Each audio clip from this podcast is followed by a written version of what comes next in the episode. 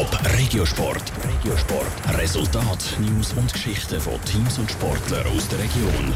Warum es 10 zu 1 nicht zu grossen Freudensprüngen geführt hat bei der Unihockey Frauen Nazi und warum es 0 zu 1 zu grossen Freudensprüngen würde führen beim FC Winterthur, der Michel Eckimor weiss es. Die Schweizer Frauen-Unihockey-Nazi hat ihr Minimalziel erreicht. Die Schweizerinnen stehen an WM Slowenien im Halbfinale.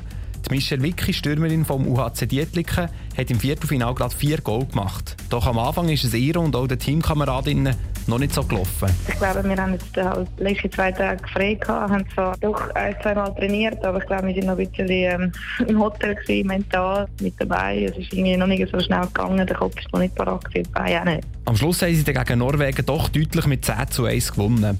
Im Halbfinale wartet Finnland und die sind gegen die Schweiz der Favorit.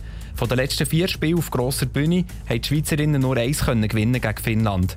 Doch Michelle Wicki gibt sich kämpferisch. Wir sind eigentlich schon jetzt erst zwei Tage auf Finnen vorbereitet. Langsam wissen wir, wie sie spielen und wir müssen jetzt einfach mal umsetzen, unsere taktischen Vorgaben. Der Halbfinale ist am Abend um 5 Uhr. Zum Fußball. Der FC Winterthur wäre froh, würde sie im Spiel heute Abend schon nur ein Goal schaffen. Sie spielen auswärts beim Leader von Challenge League Samax. Der Luka Radice kommt nach einer Verletzung zurück ins Team. Der Captain ist sich bewusst, dass Samax der Favorit ist. Wir wollen sie natürlich so schwer wie möglich machen. Sie werden natürlich sehr viel Druck äh, auf uns setzen und es wird einfach wichtig sein, dass wir gut dagegen heben können und äh, vielleicht im Umschaltspiel halt dann äh, die Möglichkeiten ausnutzen, die wir bekommen. Der FC Winterthur hat eine verkorkste Vorrunde gespielt und ist zweitletzt ein Punkt vor dem FC Wiel. Das Spiel gegen Xamax ist das letzte vor der Winterpause. Der Luka Radice hofft auf einen versöhnlichen Abschluss. Es wäre schon gut einfach für das Gefühl, für uns selber, dass wir da vielleicht mit einem Punkt drüber für sicher einfach ein gutes Gefühl geben für die Ferien.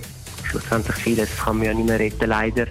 Dafür müssen wir dann äh, mit der Rückrunde wieder durchstarten. Die anderen Spiele der Challenge League sind in den nächsten Tagen. Unter anderem trifft Rapperswil Jona am Sonntag daheim auf Aarau und Schaffhausen spielt am Montagabend daheim gegen FC Wiel. Top Regiosport, auch als Podcast. Mehr Informationen gibt's auf toponline.ch.